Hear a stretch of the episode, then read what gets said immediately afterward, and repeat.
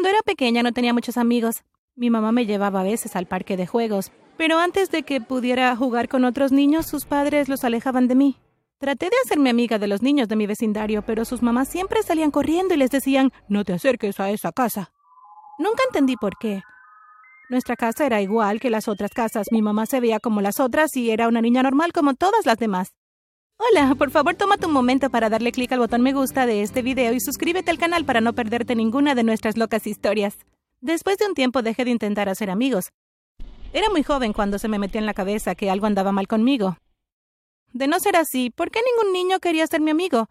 Cuando estaba en la secundaria ya era una completa solitaria. Todos los días comía mi almuerzo yo sola en un cubículo dentro del baño. No era tan triste como podrías llegar a pensar. Uno escucha muchas cosas cuando se esconde en un lugar semipúblico. ¿A dónde cree que vaya todos los días? Escuché a alguien dentro. Escuché algunos pasos afuera de mi cubículo.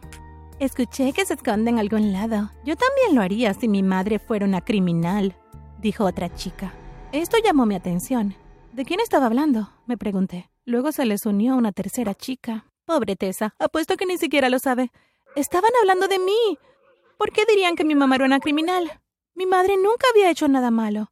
Las chicas se fueron cuando sonó la campana, pero yo me quedé escondida en mi cubículo. Estaba realmente enojada de que estuvieran inventando semejante mentira sobre mi mamá. Una parte de mí quería abrir de un empujón el cubículo para gritarles: ¿Qué hay de tu mamá, Lizzie? Todos sabemos que sus brownies para la venta de pasteles eran comprados del supermercado, pero nunca me rebajaría a hacer algo tan bajo como eso. ¿Sabes cómo a veces una sola palabra es suficiente para hacerte pensar demasiado todo el día hasta convertirte en un montón de nervios? Imagínate cómo me sentía en ese momento. Por alguna razón estaba enojada, confundida y asustada. Al día siguiente tuve clase de computación, pero me quedé un rato más luego de que el profesor cerrara la puerta del laboratorio para poder meterme en Internet sin que nadie mirara mi pantalla. Esas chicas habían estado hablando de mi mamá, así que tal vez debería buscar el nombre de ella en Google.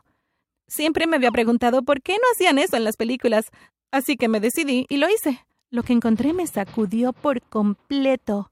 Había cientos de artículos sobre mi madre, y eso solo era la primera página del navegador. Pensé que tal vez era otra mujer de la que estaban hablando, con la que por pura casualidad mi madre compartía nombre y que hace unos años esa mujer había secuestrado a un grupo de niños, pero estaba equivocada. Un artículo tenía una foto de mi madre y una muy grande. Revisé un poco los artículos. Todos hablaban prácticamente de lo mismo. Años atrás, cuando yo tenía dos o tres años, mi mamá comenzó un negocio de guardería en la casa. Los artículos decían que un día los padres de los niños fueron a recogerlos, pero que mi madre no los dejó entrar a la casa. Comenzó a gritarles. De pronto se abrió la puerta del garaje y salió disparada a la calle en una camioneta. Decía que los padres vieron horrorizados cómo sus hijos saludaban desde la parte trasera de la camioneta que iba a toda velocidad. Chocó la camioneta y fue arrestada. Los niños fueron regresados completamente sanos y salvos a sus padres. Todos habían estado protegidos por muchas almohadas dentro de la camioneta y también llevaban el cinturón de seguridad correctamente puesto para mantenerlos a salvo. Decía que mi madre no había sido enviada a prisión porque tenía una enfermedad mental. No podía creer lo que estaba leyendo. ¿La metieron en un hospital psiquiátrico? ¿Llevaba una camiseta de fuerza? ¿Ella realmente lo hizo? Había tenido suficiente del Internet por un día, así que golpeé la puerta y grité hasta que un conserje me dejó salir y salí corriendo de la escuela. Mientras caminaba a casa mi mente se llenó de preocupación. Mi madre era una criminal. ¿Qué le pasó a esos niños? ¿Por qué haría ella algo así? Entonces el peor pensamiento de todos apareció en mi mente. ¿Y si yo era uno de esos niños? Empecé a ver un poco de mí misma en cada mujer a mi alrededor. ¿Y si esa mujer del supermercado es mi verdadera madre? ¿Y si mi profesora de gimnasia es mi verdadera madre? ¿Y si esa señora que persigue a sus hijos por el parque es mi verdadera madre? Cuando llegué a casa fui directamente a mi habitación. Mi mamá me siguió preguntándome cómo había estado mi día, como usualmente lo hacía, pero cerré la puerta y le dije que me dejara en paz. Ella golpeó la puerta diciéndome que la abriera. Se estaba empezando a enojar. Lloré en silencio al otro lado de la puerta mientras ella golpeaba, exigiéndome que saliera. Luego me rogó en voz baja que al menos comiera algo.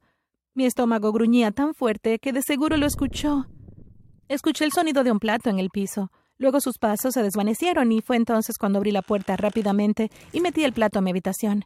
Esa fue mi vida hasta que cumplí los 18 años. Durante seis años mi vida consistió en ir a la escuela, encerrarme en mi habitación al llegar a casa y escabullirme fuera por la noche. En la noche me sentía libre. Mi habitación estaba en la planta baja de la casa, por lo que fácilmente podía deslizar la ventana para abrirla y salir. Vivíamos en un vecindario tranquilo, así que a veces caminaba durante horas o iba al parque que estaba vacío y me sentaba en los columpios a mirar las estrellas. A medida que crecí comencé a ver a más niños por la noche. Tenía mi edad, así que supuse que también descubrieron el arte de escabullirse fuera de sus casas. Pasaban el rato en el mismo parque que yo, y un día me invitaron a que me les uniera. Así fue que hice mis primeros amigos a los 16 años. Era la noche anterior a mi cumpleaños número 18. Sabía que ahora que me convertiría en adulto podría irme y finalmente comenzar a vivir realmente mi vida. Hice lo mismo que hacía todas las noches. Me escapé cuando mamá apagó las luces de su habitación. Pero esta vez se sintió diferente. Empaqué una bolsa llena de ropa y algunas de mis cosas, la arrojé por la ventana y luego salí por la ventana. Caminé rápidamente una cuadra o dos hasta que vi el auto de mi amiga Jody. Abrí la puerta, me senté en el asiento del pasajero y asentí con la cabeza. Luego se alejó a toda velocidad. Salió de los suburbios y se dirigió a la carretera. Fue muy emocionante. Saqué la cabeza por la ventana y sentí el aire frío de la noche en mi rostro. Jody también estaba emocionada por mí. Finalmente estaba dejando a mi madre y comenzando a vivir. Sabía exactamente a dónde iría y ya tenía todo perfectamente planeado. Había una pequeña ciudad a unas pocas horas de distancia. Jody me dejaría ahí y yo me quedaría en un hotel. Conseguiría un trabajo en el restaurante local hasta que pudiera costearme un pequeño apartamento y por fin ser libre.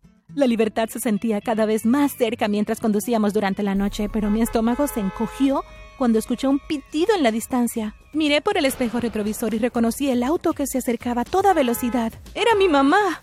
Estaba pitando como loca y acercándose cada vez más a cada segundo que pasaba. Jody pisó el acelerador y de pronto ya no pudimos ver a mi madre. Mi mamá se veía como loca. Su cabello estaba hecho un desastre y sus ojos parecían estar a punto de salirse de su cara. Seguí mirando los señalamientos en la carretera hasta que vi uno que decía la distancia al siguiente pueblo. ¿Está una milla de distancia? ¿Estás segura de que quieres quedarte aquí?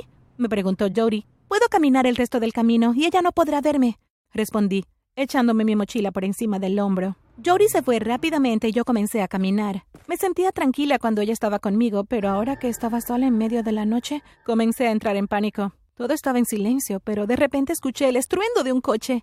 Se acercaba cada vez más, pero no llevaba las luces encendidas. Empecé a sudar, a pesar de que hacía frío. Estaba en medio de la carretera sin ningún edificio cerca, pero vi algunos arbustos y corrí a esconderme a ellos. El estruendo se hizo más fuerte y pronto estuvo justo frente a mí. Escuché la puerta de un auto abrirse y cerrarse de golpe. Luego mi madre gritó como loca. Así es como me pagas. Ella gritó. He sido paciente contigo durante estos años pensando que algún día recapacitarías. ¿Y te vas a mitad de la noche? ¡Pequeña mocosa! Sonaba tan cerca que estuve a punto de gritar, pero me tapé la boca con la mano para evitar dejar salir cualquier ruido, especialmente cuando sentí que algo se arrastraba por mi brazo. Mi madre finalmente se cansó, subió al auto y condujo la dirección de donde había venido. Finalmente dejé escapar un suspiro de alivio y la adrenalina del encuentro me permitió correr la distancia que faltaba hasta llegar al siguiente pueblo. Llevaba en el pueblo alrededor de una semana. Tenía una pequeña y acogedora habitación en un hotel que pertenecía a una anciana y ya hasta estaba trabajando como mesera. Me sentía tranquila. Todo iba según lo planeado. Entonces se me fue la luz. Estaba disfrutando de un agradable baño cuando mis luces parpadearon y luego se apagaron por completo. Rápidamente me sequé y me puse algo de ropa antes de correr al vestíbulo para preguntar qué había pasado con mi electricidad. Probablemente sea el interruptor defectuoso o algo así, dijo la dueña del hotel. Ve a revisarlo, querida, el tablero está en el sótano. Señaló una puerta oscura con su dedo arrugado. Quería pedirle que viniera conmigo, pero pensé que sería de mala educación pedirle a una anciana que bajara un montón de escaleras solo para protegerme de la oscuridad. Me dio una linterna y bajé. Estaba polvoriento y más frío que en cualquier otro lugar. Las escaleras seguían crujiendo y se me erizaban los pelos de la nuca. Había otra puerta al final de la escalera. La abrí y entré en la habitación y casi me desmayo cuando la puerta se cerró de golpe. Me di la vuelta al instante y apunté con mi linterna al rostro salvaje de mi madre. Me tapó la boca con la mano para evitar que gritara. Luego la reemplazó con una cinta adhesiva y me ató a una silla. Pulsó el interruptor y encendió las luces. Su ropa estaba toda arrugada y tenía ojeras debajo de los ojos, ojeras que sabía que no estaban ahí antes. Esto es lo que tengo que hacer para que me escuches, dijo. Empecé a dar patadas en la silla y a gritar más allá de la cinta adhesiva. Ella no podía entender lo que estaba diciendo, así que puso los ojos en blanco y me arrancó la cinta de la boca. ¿Me estás secuestrando de nuevo? ¿Como lo hiciste cuando era una niña? le grité. Cállate, me respondió ella. No sabes nada. Noté que había comenzado a llorar. ¿Qué le pasó a mi verdadera madre? Sé que no puede ser tú. Me secuestraste. Los ojos de mi madre falsa se abrieron como platos. ¿Cómo puedes dudar que eres mi hija cuando nos parecemos tanto? me preguntó. Puso un espejo frente a mi cara y me hizo mirarme en él. Ella tenía razón. Teníamos exactamente la misma nariz y el mismo color de ojos. Nuestros dientes estaban torcidos de la misma manera y yo también tenía una ceja más gruesa que la otra. Supongo que tienes razón en dudar, continuó ella. No soy tu madre, dijo mientras sollozaba. Luego me contó la verdad. Una verdad aún más desgarradora de lo que esperaba. La mujer que me crió, sí, trató de secuestrar a todos esos niños. Ella y su hermana lo hicieron. Su hermana tenía una hija en ese momento. Esa hija era yo. La mujer que me crió era mi tía. Y mi mamá fue su cómplice en el crimen. Eran gemelas. Por eso es que me parezco tanto a mi tía. Y si mi madre hubiera sobrevivido el accidente, también me vería exactamente como ella. Quería un bebé, empezó a decir mi tía. Supuse que mi hermana tenía que morir para que yo tuviera uno. Pero tú también quieres dejarme. Chilló. Me sentí horrible pero creo que fue principalmente porque no sentía lástima por la mujer frente a mí, ni un poco de simpatía en absoluto. Me mintió toda mi vida y me sentenció a una infancia sin amigos. Ella era una criminal. ¿Cómo es que las autoridades la dejaron que se quedara con mi custodia? Quería gritar para pedir ayuda porque no sabía lo que era capaz de hacerme. De repente la puerta se abrió de golpe y entró la policía. La dueña del hotel había escuchado la conmoción en la planta baja y llamó a la policía. Mi tía fue arrestada en ese momento y estaba destinada a ir a la cárcel porque era su segunda ofensa, pero honestamente no sé qué pasó con ella. Todavía vivo en ese pueblo. Tengo un pequeño departamento en uno de los pocos edificios de apartamentos que hay y todavía trabajo como mesera. Vivo bastante cómoda ya que nunca quise una vida lujosa. Me siento libre, la mayor parte del tiempo al menos. Tengo que admitir que mi estómago todavía se encoge y mis palmas sudan cuando escucho el estruendo de un coche. Muy en el fondo, siempre tengo miedo de que mi tía vuelva a buscarme, que me vuelva a secuestrar. Cada vez que me miro al espejo, ella está ahí.